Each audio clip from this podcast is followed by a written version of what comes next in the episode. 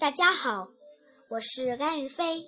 今天我给大家讲的故事是：小猪抓小偷。小猪种的西瓜熟了，它摘回一个大西瓜，可是，一顿吃不完。小猪把西瓜挖开一个洞，用勺子挖着吃，然后再把小洞盖上。小猪第二次吃西瓜的时候，里面却是空空的，一点也没剩。小猪说：“这一定是小老鼠干的，看我怎么收拾你们！”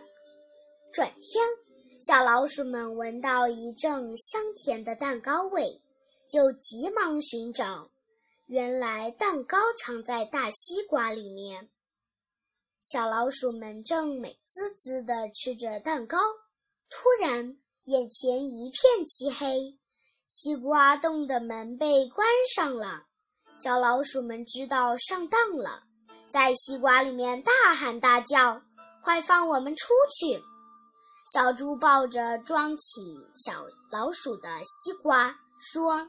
别着急，我送你们去安全的地方。